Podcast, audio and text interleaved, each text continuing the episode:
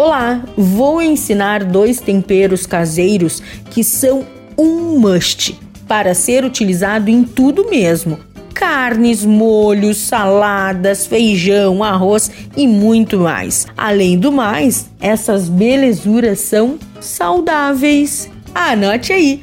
Para o tempero funcional, assim iremos chamar duas colheres cheias de sopa de hortelã, três colheres cheias de sopa de sálvia, dois pacotes de alecrim, três pacotes de alho desidratado, três pacotes de cebola desidratada, 120 gramas de cheiro verde, um pacote de cebolinha desidratada, três colheres cheias de sopa de páprica doce, um pacote de louro, sal e pimenta a gosto.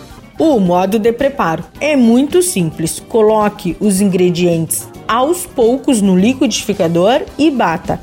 Sugiro que vá provando para acertar o sal e a pimenta.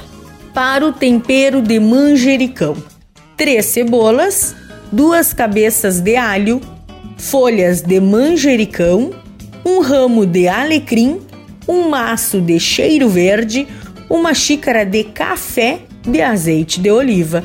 O modo de preparo: corte a cebola e as folhas. Coloque no liquidificador o óleo e a cebola porque fica mais líquida quando batida. Então, acrescente os outros ingredientes e bata até que fique cremoso e pronto. Só não se esqueça de ir provando para ver se o tempero está do seu agrado, ok? Dica da Zana: coloque em potes pequenos, bem lacrado e conserve na geladeira. Sua validade, se bem armazenado, pode chegar de 30 a 40 dias. E corra, acesse, curta, comenta o portal Leovê no blog do Cozinha Viva, que estão todas as receitas. Eu sou a Zana, temperando o seu dia, porque comer bem faz bem. Até amanhã, tchau, tchau!